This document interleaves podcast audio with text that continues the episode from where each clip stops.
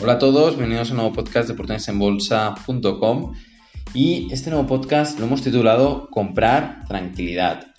En eh, estos podcasts que publicamos en oportunidadesenbolsa.com eh, vamos a tratar la parte eh, más psicológica de los inversores. Nosotros somos una empresa de análisis independiente y publicamos cada mes ideas de inversión en empresas que cotizan en bolsa y paralelamente a este servicio queremos pues, ayudar al inversor a que tome las mejores decisiones para eh, poder incrementar así su patrimonio a largo plazo.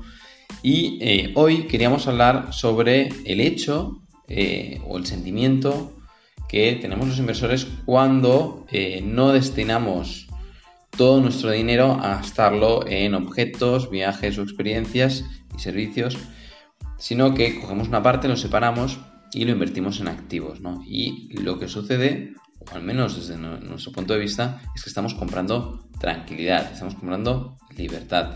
Eh, vamos a explicarlo porque es una situación muy interesante y cuando la estás viviendo en primera persona, cuando eres un ahorrador neto, es decir, que eh, tus ingresos son superiores a tus gastos y cada mes o cada año generas un ahorro que eh, te permite invertirlo en activos que hacen crecer tu patrimonio neto y por lo tanto eh, tu patrimonio a largo plazo va a ir creciendo, genera una tranquilidad que eh, es plausible. ¿no? Todos los inversores, todos los ahorradores sienten esta tranquilidad y si no lo están haciendo, nosotros lo compartimos con ustedes porque es importantísimo tener en cuenta lo que estamos haciendo con nuestro dinero.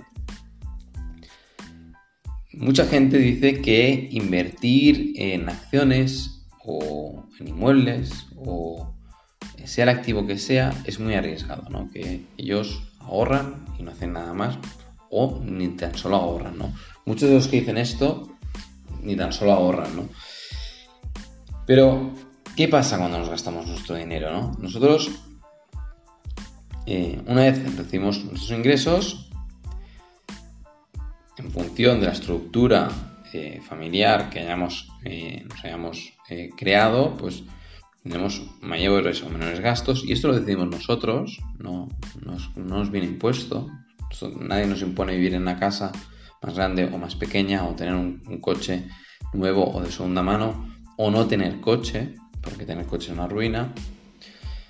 Nadie nos obliga a hacer nada de lo que estamos haciendo, ni nadie nos obliga a que cada año hagamos dos viajes a otro continente, ¿no? Por lo tanto, eh, somos completamente responsables de, nuestros, de nuestras acciones y, en consecuencia, de nuestros gastos. Eh, cuando cogemos y compramos un coche, material deportivo, ropa, eh, material informático, o, nos vamos a cenar, en ese caso vivimos una experiencia, eh, el dinero eh, deja de estar en nuestra cuenta y desaparece literalmente, ¿no? Bueno, pues que luego, un objeto, lo puedo vender. Bueno, los coches pasados 12 años valen eh, de media un 90% menos. Tiene una tasa de depreciación aproximada del 10% anual. Es decir, que cada año se, deprecia un 10% de media. Pero todos los objetos que compramos tienen una tasa de depreciación.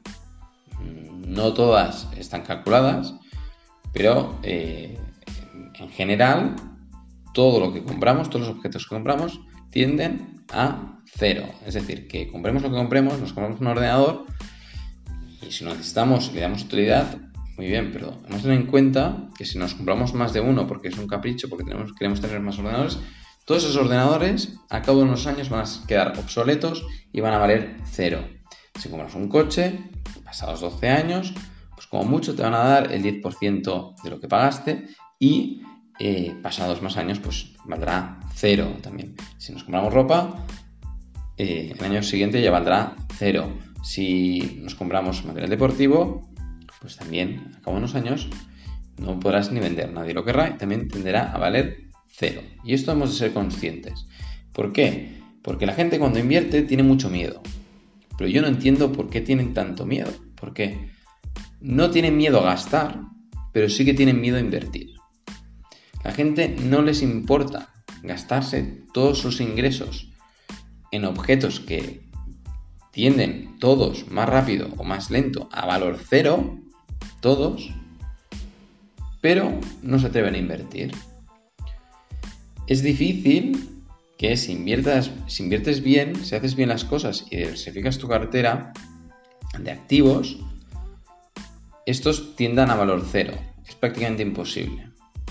Lo normal es que si diversifiques como mínimo, eh, mantengan el valor y por lo tanto eh, eh, consigas igualarte a la inflación y si haces bien las cosas y, realmente inviertes con cabeza y sensatez, obtendrás rentabilidades superiores a la inflación y por lo tanto a largo plazo se creará un patrimonio. Sí que habrán fluctuaciones, evidentemente, pero si lo pensamos bien, la diferencia entre ahorrar e invertir y la diferencia entre gastarlo todo es que en un caso no tendremos nada, seguro, seguro, certificado, no tendrás nada porque te lo habrás gastado todo.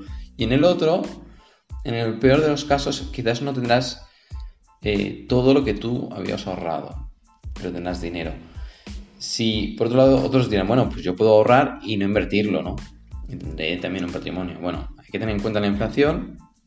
La inflación hace que a lo largo de los años el valor del dinero tienda a, menos y ya se encargan los bancos centrales de que se genere inflación y más con estas inyecciones masivas de capital que se dieron desde la crisis financiera y ahora con el COVID se han vuelto a dar estas inyecciones masivas de capital, está claro que tarde o temprano volverá la inflación de forma importante. Sigue habiendo inflación, pero es pequeña, pero volverá la inflación y, por lo tanto el valor del dinero también tiende a cero. Eh,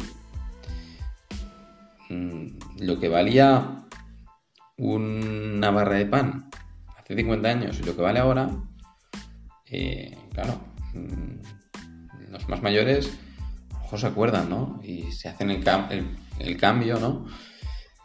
Pues se pondrían las manos en la cabeza, ¿no? de cómo sube el valor de la vida y eso es la inflación, ¿no?